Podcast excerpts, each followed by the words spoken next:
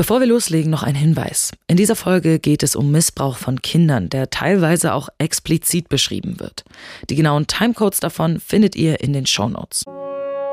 Wir bearbeiten hier im Endeffekt eines der schwersten Verbrechen, die man im Strafgesetzbuch so begehen kann. Das ist Franzi. Sie ist Kommissarin in einer Abteilung, die sich mit sexualisierter Gewalt gegen Kinder beschäftigt. Wir haben auch viele im Kollegenkreis, die sagen, ich bin so froh, dass ihr die Arbeit macht, damit ich sie nicht machen muss. Denn um die Täterin zu finden, muss Franzi mit den einzigen Zeugen sprechen, die es gibt. Die Kinder, die diesen Missbrauch selbst erlebt haben. Du bist heute da, weil du für mich ganz, ganz wichtig bist.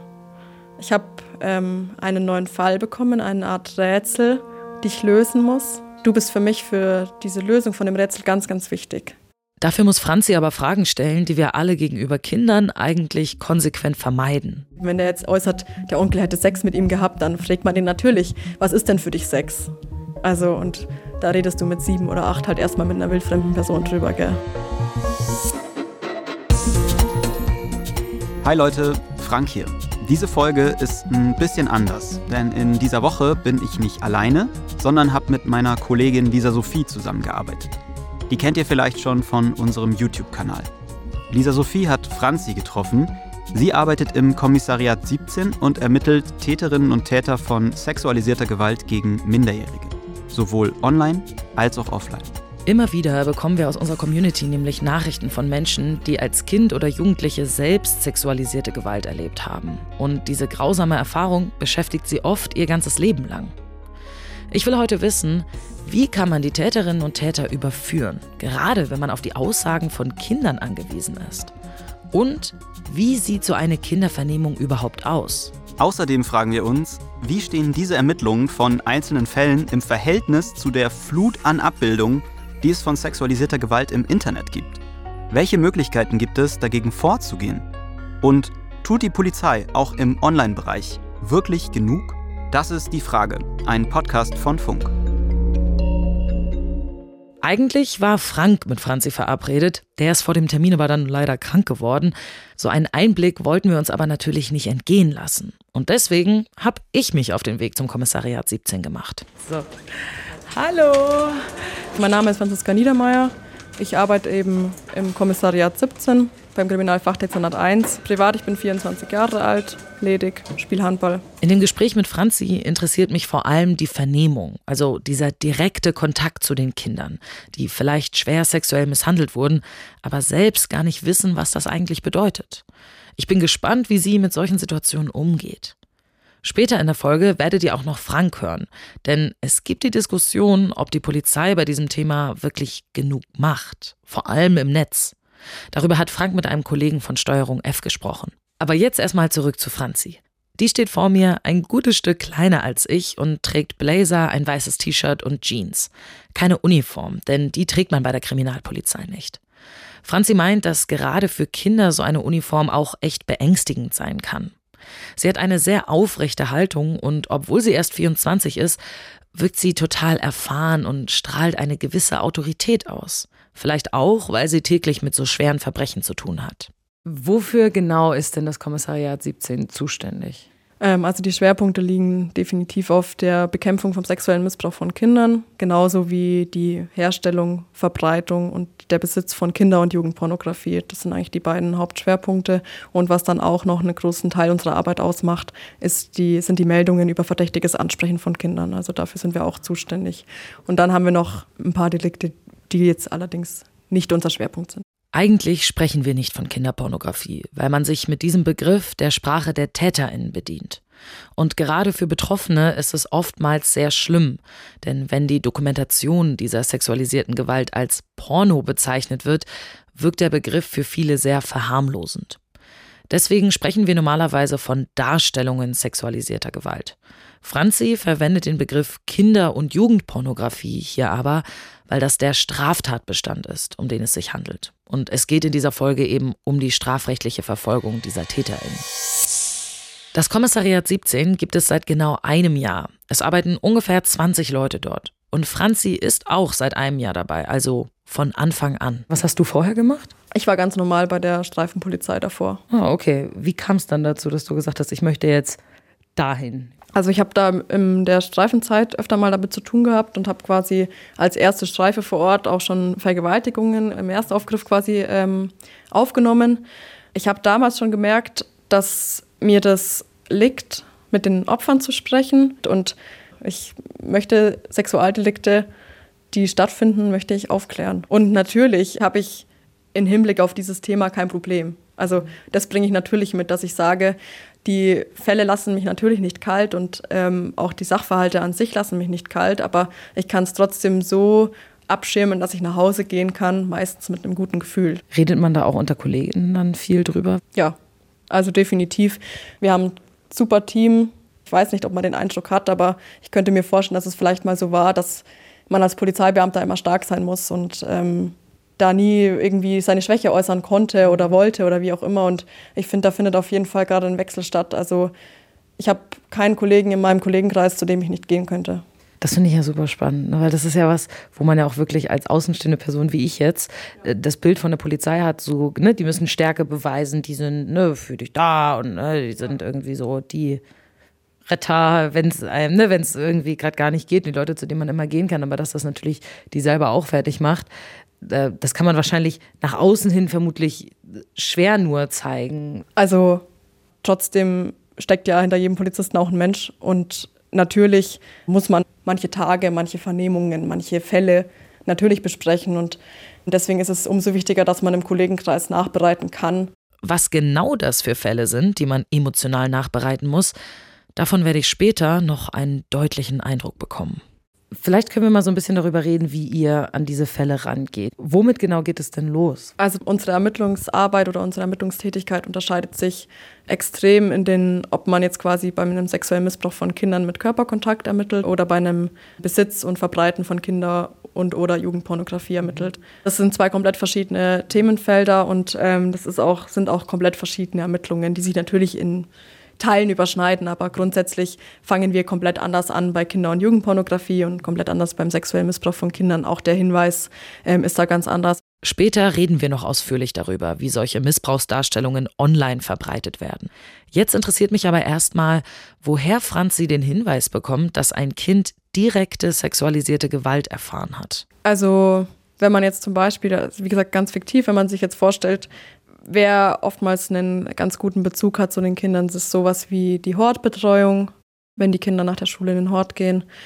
Also gehen wir mal davon aus, man bekommt jetzt da eben einen Hinweis, dass ähm, da ein Schüler geäußert hat, er würde im familiären Umfeld missbraucht werden. Mhm. Inwiefern äußern Kinder sowas? Bei manchen Kindern melden die Betreuer das, weil sie ein sexualisiertes Verhalten feststellen. Also, dass das ähm, Kind halt nicht normal spielt, so muss man sagen. Oder dass es einen Sprachgebrauch hat, wo man sagt, pff, du bist doch eigentlich erst sieben Jahre alt, wieso benutzt du die Wörter wie Sex und Penis und Mumu zum Beispiel. Also das, wenn auffällt, dann kommt es manchmal eben vor, dass gemeldet wird. Oder gibt tatsächlich auch Fälle, da sagen die Kinder einfach, ich habe Sex mit meinem Onkel. Das gibt es auch ab und an, dass die Kinder das einfach aussprechen. Boah, äh, und dann kriegt ihr so eine Nachricht von einer Hotbegleitung zum Beispiel. So. Genau, dann ist der nächste Schritt, dass man schaut, wo ist das Kind gerade oder wie kann man das Kind antreffen. Also es geht dann im ersten Schritt, gerade bei so Missbrauchsfällen, schon vornehmlich mal darum, dass man eine Aussage bekommt von dem geschädigten Kind. Das ist fürs Verfahren einfach extrem relevant und entscheidet, wie es weitergeht. Man macht es dann im Endeffekt so, dass man halt mit den Eltern das weitere Vorgehen bespricht, dass man den Eltern die Notwendigkeit von der Vernehmung erklärt. Wenn die Eltern die TäterInnen sind, wie geht man dann vor? Ja, dann muss man im Endeffekt übers Jugendamt einen Ergänzungspfleger bestellen, weil dann haben die Eltern verwirken dann quasi ihr Recht darauf zu entscheiden, ob das Kind aussagen darf, wenn sie selber die Beschuldigten sind. Wie schnell kommen dann die Kinder zu einer Vernehmung rein? Sagen wir mal, das erfahren wir in der Früh, dann wahrscheinlich noch vor Unterrichtsschluss. Ah, am selben Tag noch. Wow, okay. Franzi führt mich durch einen langen Gang. Und am Ende befindet sich ein großer Raum mit einem Tisch in der Mitte, Stühlen rundherum und einem Fernseher. Es sieht aus wie ein sehr kahler Besprechungsraum. Es ist ja immer so, dass die Eltern ein Anwesenheitsrecht haben bei Vernehmungen, also bei Kindervernehmungen. Und wir versuchen aber trotzdem, dass die Kinder alleine mit uns in dem Kindervernehmungszimmer, dass die alleine da drin sind ähm, und die Eltern quasi hier im Nebenraum sind. Das Bild, also hinter dir ist ja der große Fernseher, ja. das Bild wird dann ähm, live übertragen auf diesen Fernseher mit Ton. Also die Eltern hören, was in dem Raum passiert und sehen auch komplett alles. Kommt es manchmal vor, dass die Eltern dann eingreifen in so eine Vernehmung, wenn sie zum Beispiel nicht wollen, dass das Kind irgendwas erzählt? Also A, wenn die Eltern nicht wollen, dass es zu uns kommt, dann schaffen sie es meistens schon, dass sie es vorher verhindern, dass es überhaupt zu uns kommt.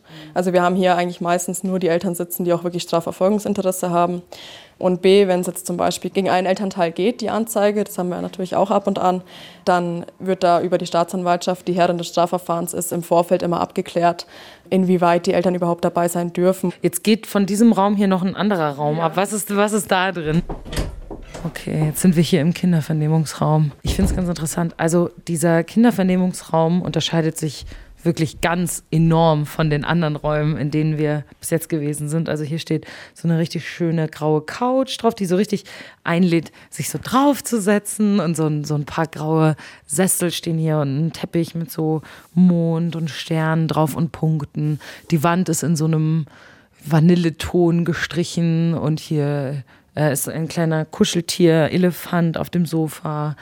Und wir haben hier so ein paar Spielewürfel, die so, da ist so eine Katze drauf und ein Fisch und eine Ente und so. Also es ist ähm, schon ein bisschen freundlicher äh, hier drin gestaltet. Welches Kind unterhält sich gerne über eine Missbrauchstat? Das fällt vielen Erwachsenen schon schwer.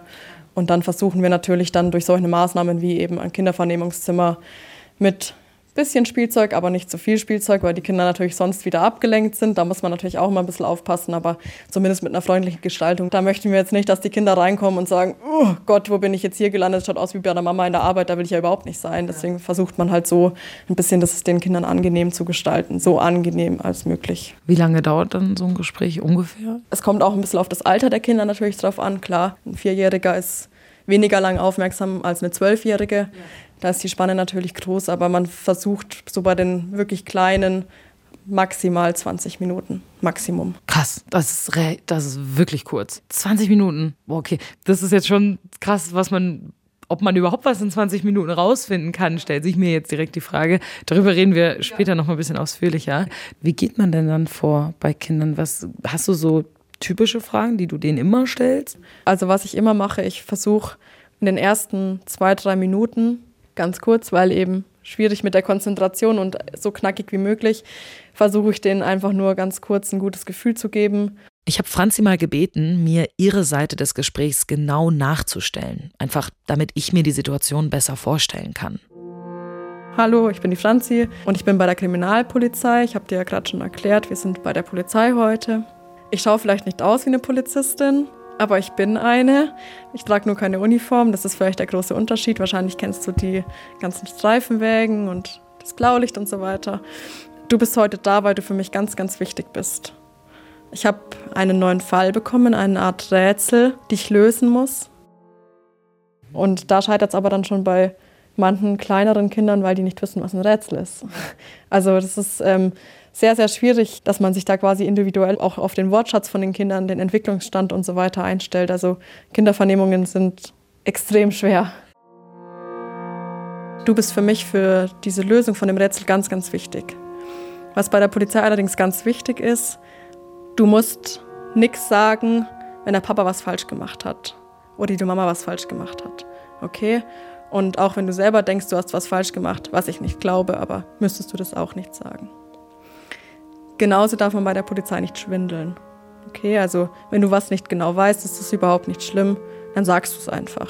Das ist, kommt vor und ich weiß auch nicht mehr immer alles. Okay, also sag einfach, du weißt es nicht mehr und dann ist alles okay.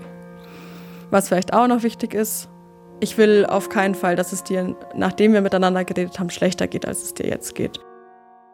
Das war jetzt übrigens eine kindgerechte Zeugenbelehrung. Also die sind ja trotzdem Zeugen im Strafverfahren und da muss ich ihnen eben sagen, dass sie sich nicht selber belasten müssten. Gut, sie sind Kinder, das könnte man vielleicht noch weglassen, aber dass sie vor allem ihre Eltern nicht belasten müssten. Und das muss man irgendwie versuchen, denen zu erklären. Wie reagieren die Kinder darauf, wenn du dich denen so vorstellst? Ganz unterschiedlich. Also ich habe hier was mitgebracht. Es war so, wir waren noch in der Findungsphase, ob die Mama bei der Vernehmung dabei ist oder nicht, weil der hat sich nicht ohne die Mama ins Zimmer getraut. Und dann ja, waren wir halt so am Reden und ähm, dann hat er sich diesen Elefanten geschnappt und dann habe ich, also hier Originalvernehmung, ich lese vor, Frage, ist es okay, wenn die Mama kurz rausgeht, dann erkläre ich dir, was wir beide vorhaben. Hm? Antwort, törö. So kann es halt dann auch laufen. Und es war dann auch allgemein, also die Vernehmung wurde dann auch nicht mehr besser. Das war einfach, das ist aber auch manchmal sind die Kinder einfach zu klein. Werden die dann an einem anderen Tag oder so nochmal wieder eingeladen? Also wie häufig kann man Kinder vernehmen? Wir sind da ehrlich gesagt gar keine Fans davon, dass wir die Kinder da in Anführungszeichen traktieren. Also das ist ja jedes Mal wieder schon wahnsinnig aufregend. Klar, man versucht es so angenehm wie möglich zu gestalten, aber die sitzen hier und reden mit einem wildfremden Menschen. Du hast diese eine Vernehmung, die geht 20 Minuten, sagen wir jetzt mal. Und es gibt auch nicht noch eine. Und das sind die wichtigsten Zeugen, die du hast, weil das die Opfer sind. Wie viel Druck herrscht da auf dir? Ja, natürlich ist da ein gewisser Druck und ich muss auch ehrlich sagen, ich bin da auch immer aufgeregt vor so Kindervernehmungen. Und man will A, dem Kind einfach nicht schaden. Also man ist sich dem bewusst, wie schlimm das für das Kind sein kann. Und tatsächlich hat man diese eine Chance, blöd gesagt. Ja. Also wenn ich Interviews führe, dann brauche ich oft locker 20 Minuten, um mit meinem Gegenüber überhaupt erstmal warm zu werden. Wenn das jetzt auch noch ein Kind wäre und 20 Minuten die maximale Zeit, die ich habe, ich glaube, das wird für mich enormen Stress bedeuten.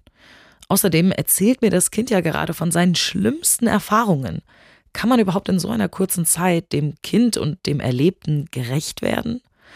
Bei mir würde das, glaube ich, dazu führen, dass ich oft denken würde, nicht genug herausgefunden zu haben.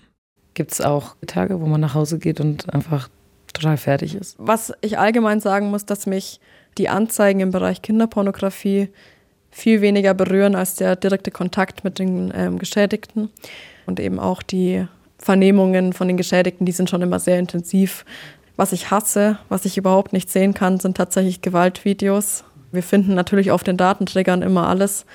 Und dann hast du halt auch oftmals einfach eine Mischung aus Kinderpornografie, Tierpornografie, Gewaltvideos.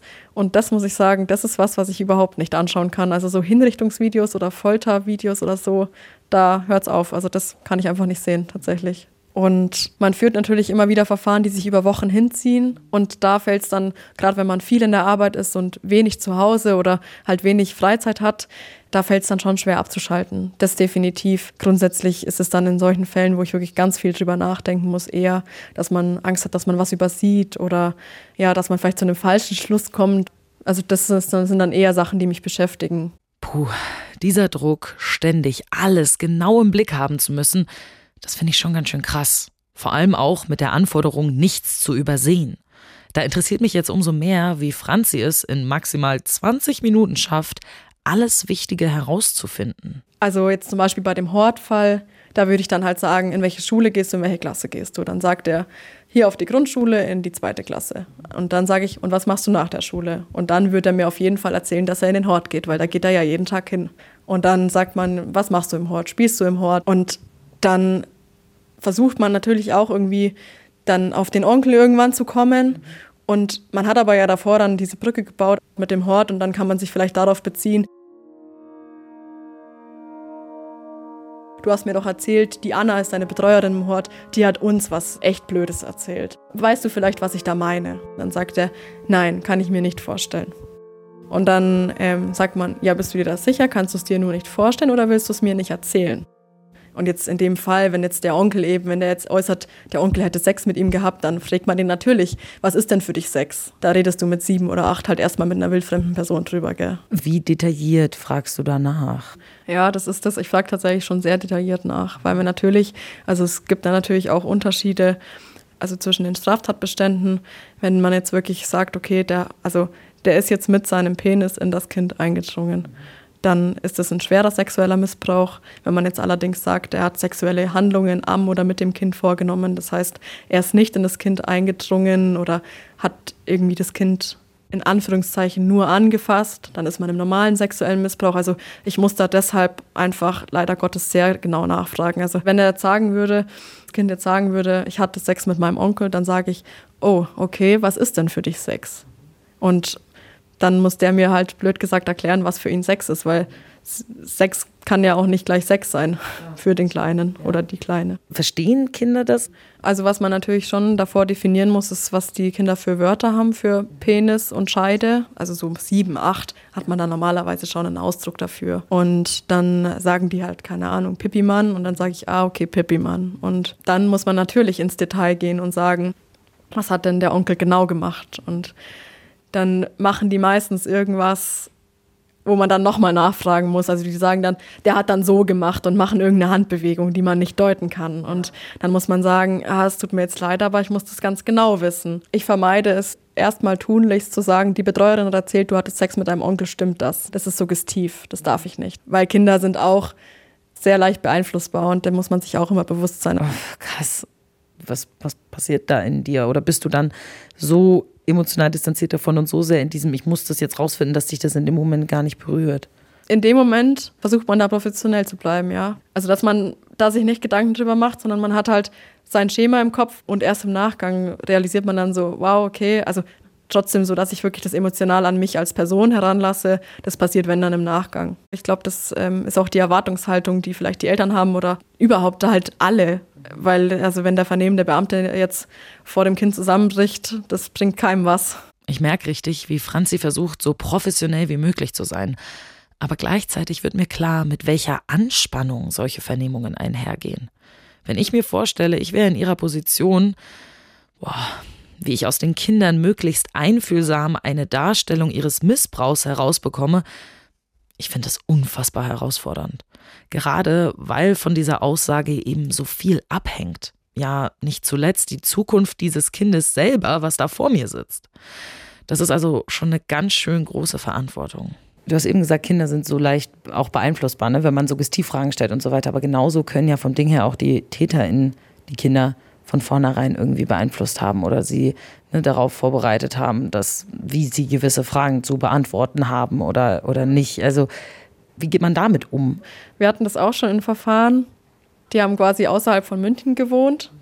Und dann hat der Täter erzählt, also was wir jetzt da zusammen machen, ist in München strafbar, aber wir sind nicht in München, deswegen ist das okay. Also das hat man schon immer wieder. Und wenn man dann natürlich aber solche Aussagen auch hat auf der Zeugenvernehmung, das ist natürlich dann auch wieder ein Indiz, das, was passiert ist. Wie dicht kann denn so eine Beweislage überhaupt sein, wenn man jetzt zum Beispiel hier ein Kind sitzen hat, was gar nichts sagt, die ganze Vernehmung über? Kann man dann den Täter trotzdem festnehmen, wenn man eigentlich ja keine richtigen Beweise hat? Ja, das kommt dann immer ganz drauf an, was man sonst vielleicht für Zeugenaussagen hat, die das vielleicht irgendwie alles bestätigen können oder eben halt auch nicht. Oftmals scheitert es dann am dringenden Tatverdacht, ja. Und ähm, man muss natürlich dann erstmal, kann nicht sofort sagen, okay, du bist jetzt mein Beschuldigter und sofort vorläufig festgenommen und dir wird die Freiheit entzogen. Da reicht es dann einfach oftmals nicht und dann muss man zum Beispiel wieder die Auswertung der Datenträger abwarten oder halt weitere Zeugenvernehmungen abwarten oder also da ist es dann tatsächlich oftmals so, dass die Beweislage eben nicht dicht genug ist. Das passiert schon, ja. Also ich finde es gerade total krass, dass die Tatsache, wie schnell gegen einen Täter ein Verfahren eingeleitet werden kann, von der Aussage eines Kindes abhängt. Und ich frage mich, ob es im Gegensatz dazu einfacher ist, einen Täter online zu finden, also auf Basis der Spuren, die er im Netz hinterlässt. Deshalb wollte ich von Franzi erstmal wissen, wie sie auf solche Missbrauchsabbildungen aufmerksam werden. In Amerika gibt es eine staatliche Organisation, beziehungsweise eine halbstaatliche Organisation, die nennt sich NECMEC. Und NECMEC hat sich so ein bisschen den Kinderschutz im Allgemeinen auf die Fahne geschrieben. Und ähm, der amerikanische Gesetzgeber hat die amerikanischen Provider dazu verpflichtet, dass sie ähm, Kinderpornografie und jugendpornografische Inhalte an NECMEC melden.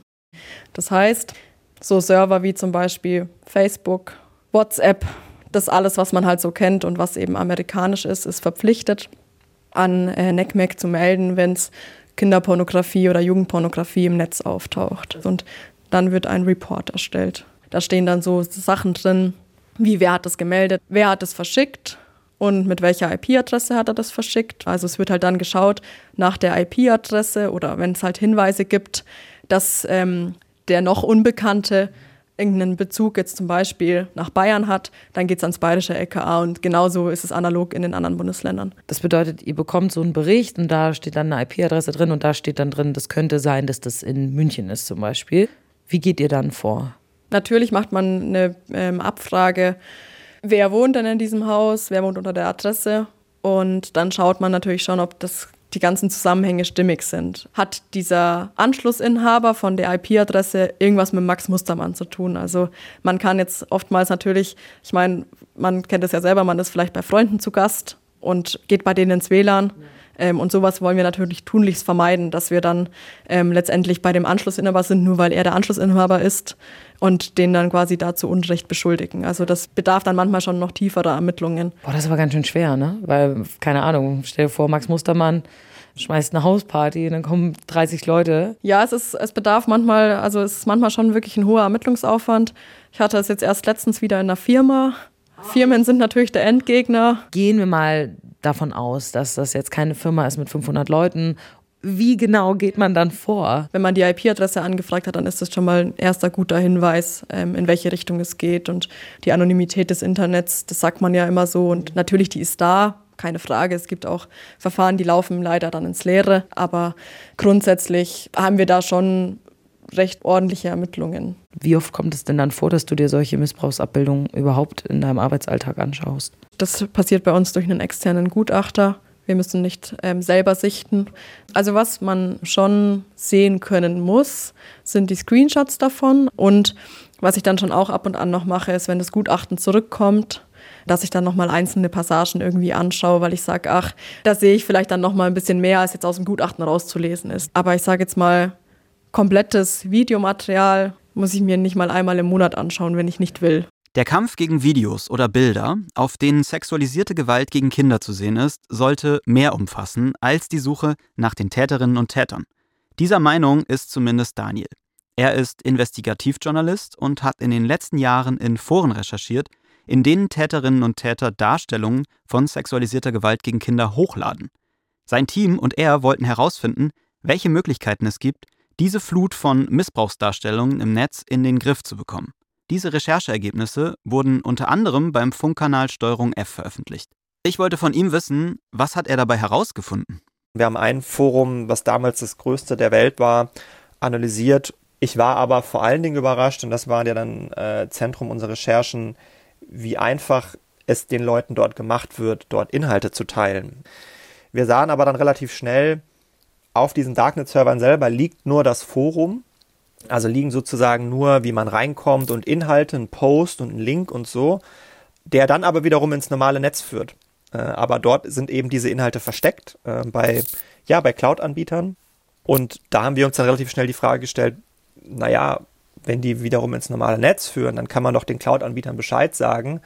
Und wir haben uns natürlich genau diese Frage gestellt, hä, wenn das so einfach ist, warum macht es niemand? Wir haben das dann einmal demonstriert, wie einfach es wäre und haben eine Menge von 13 Terabyte, das sind 13.000 Gigabyte an Missbrauchsmaterial aus dem Netz holen lassen, indem wir die Links eingesammelt haben, automatisiert und den Hostern, also diesen Cloud-Anbietern, dann eben geschrieben, hey, übrigens, das hier sind Links, die führen auf eure Plattform, die werden in so einem Forum geteilt. Wir würden sagen, ihr solltet die löschen.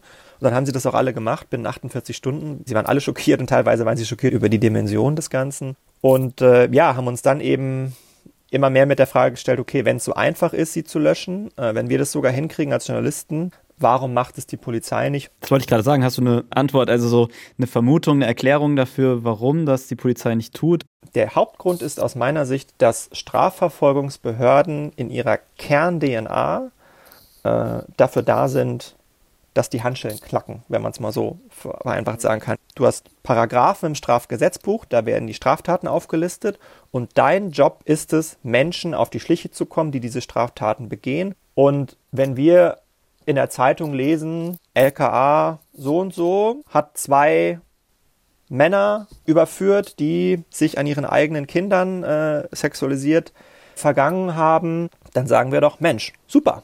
Das, genau dafür sind sie da. Aber zur Wahrheit gehört auch, um diese Leute zu fassen, habt ihr vermutlich mindestens mal ein Jahr extrem personalintensiv ermitteln müssen. Das heißt, es hat extreme Ressourcen gebunden. Und vor allen Dingen, ja, ihr habt zwei Leute gefasst, Ihr habt aber viele, viele hundert bis tausend Leute nicht gefasst.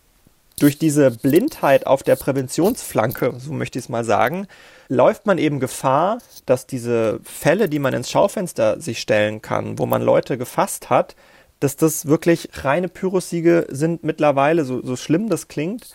Es werden immer mehr Leute, die sich dort einwählen. Diese Foren werden immer größer. Es sind absurd große Massen an Content.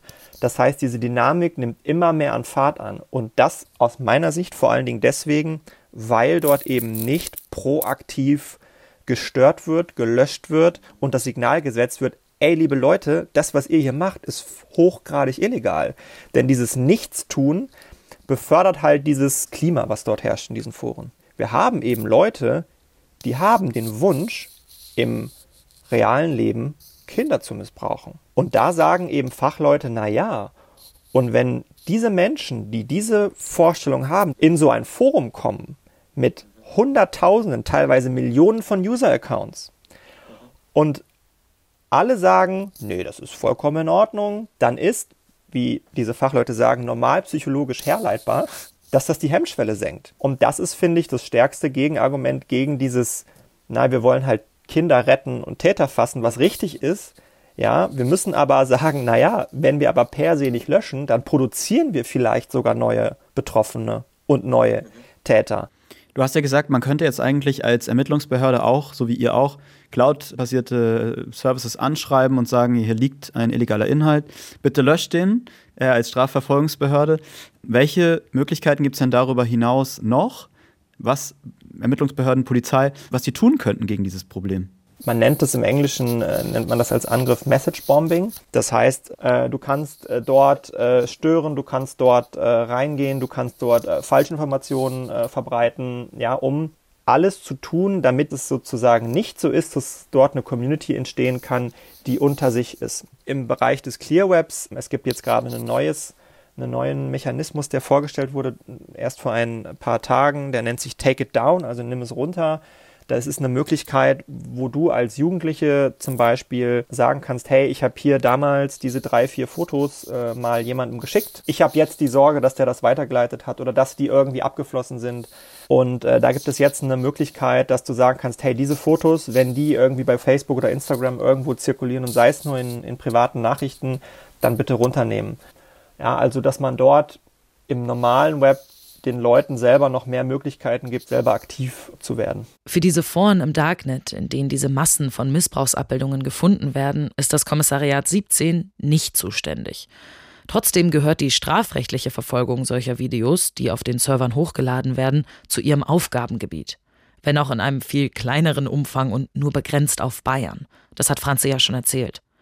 Aber nach diesem Gespräch von Frank und Daniel habe ich mich trotzdem gefragt, ob das Kommissariat 17 denn die Videos, die sie auf den Servern finden, auch löschen. Wenn wir natürlich Kenntnis haben, dass irgendwo was auf einem Server liegt und wir da die rechtlichen Möglichkeiten sehen, dass wir das irgendwie löschen können oder dass wir das zumindest an die Netzbetreiber herantreten können, dass sie das löschen sollen oder irgendwie so, dann wird es natürlich veranlasst. Und wenn jetzt das Netzbetreiber sind, die in Deutschland sitzen, dann ist das auch kein Problem. Dann machen wir das sogar manchmal auf dem direkten Weg selbst. Wenn das irgendwie aufwendiger ist, dann melden wir das einfach weiter, dann übernimmt das eine andere Stelle. Aber man muss auch sagen, das Internet vergisst nie. Und die konsumieren das ja nicht im Internet und haben es dann einmal gesehen und dann ist schön, sondern das lädt man sich dann halt vielleicht drunter. Gut, dann sperren wir diesen Server oder was, dann laden die das auf einem anderen, über eine andere Plattform wieder hoch, dann ist es wieder im Internet. Also manchmal sind einem da die Hände gebunden. Wenn euch die Hände gebunden sind, gebt ihr das weiter oder sagt ihr einfach, können wir halt nichts machen? Also wir als Kommissariat 17 haben nicht die technischen Möglichkeiten und grundsätzlich so diese ganzen Großspeicherorte auszuheben, weil wir da auch einfach vom zeitlichen her begrenzt sind. Also wir sind für Münden zuständig und ähm, das Internet ist weltweit. Allerdings natürlich, wenn wir die Kenntnis haben, dass es eine Chance gibt, dass es gelöscht wird, dann versuchen wir natürlich alles, dass es gelöscht wird. Allerdings sind uns da gerade im Ausland natürlich, wenn die Server im Ausland stehen oder die ähm, Verantwortlichen im Ausland sitzen, dann sind uns da, also da haben wir da rechtliche Hürden, dass man die nicht verpflichten kann, dass sie was löschen.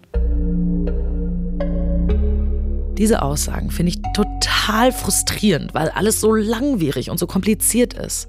Eigentlich geht es darum, Kinder zu schützen. Und wenn das nicht mehr möglich ist, dann schnellstmöglich die TäterInnen zu fassen. Mit ganz viel Empathie und Fingerspitzengefühl versuchen Franzi und ihr Team genau das jeden Tag. Mir war vorher nicht klar, wie hoch der Druck bei solchen Befragungen ist, sowohl mental als auch zeitlich. Dafür haben sie auf jeden Fall meinen Respekt. Und ich bin total dankbar, dass es Menschen gibt, die diesen anspruchsvollen und komplexen Job machen.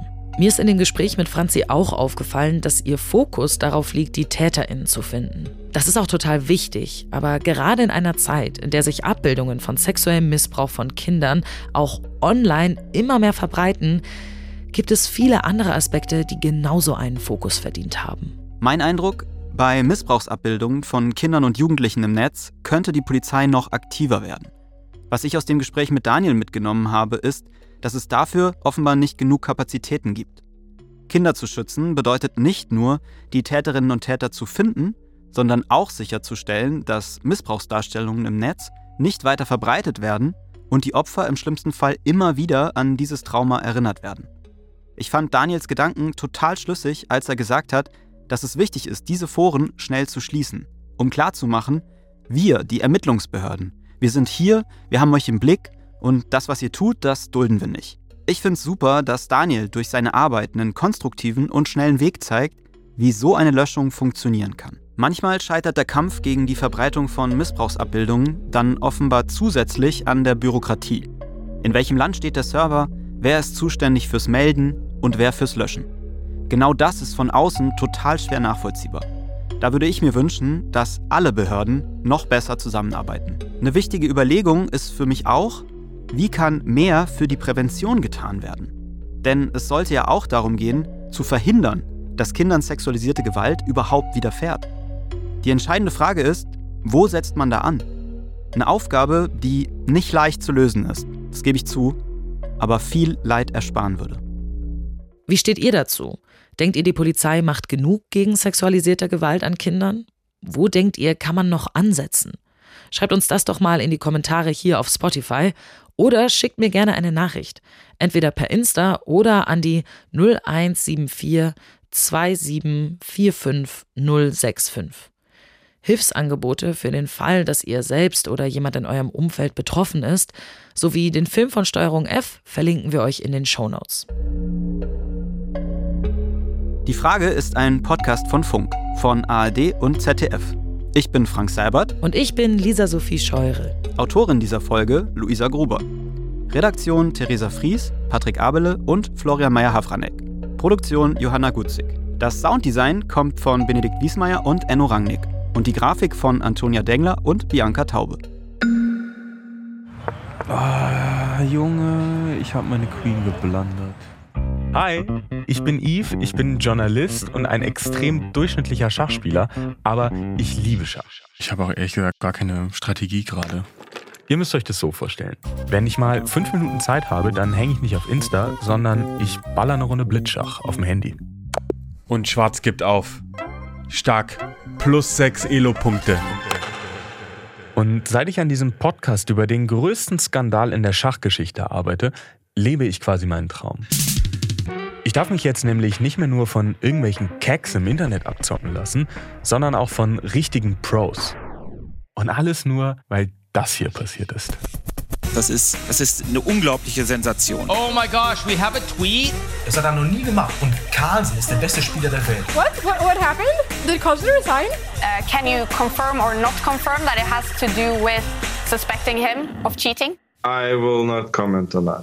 Das Schachdrama aka Magnus Carlsen vs. Hans Niemann, aka dieser angebliche Betrugsskandal, bei dem angeblich Morsener Analperlen im Spiel waren. Wahrscheinlich habt ihr davon gehört. Wenn nicht, kommt hier die Kurzzusammenfassung von ChatGPT als Haiku. Niemand schlägt Carlsen. Verdacht auf Betrug entsteht. Schachwelt in Aufruhr. Es war jedenfalls ein Riesending. Und uns, also meinem Team und mir, war sofort klar, dass wir dazu irgendwas machen müssen, bevor sich Netflix oder sonst irgendwer die Rechte sichert. Und dann sind wir quasi direkt mit einem Körper rein in diese schwarz-weiß karierte Welt. Und je tiefer wir rein sind in das Rabbit Hole Schach, umso klarer ist uns geworden, dass es noch so viel mehr über Schach zu erzählen gibt, als wir anfangs gedacht haben.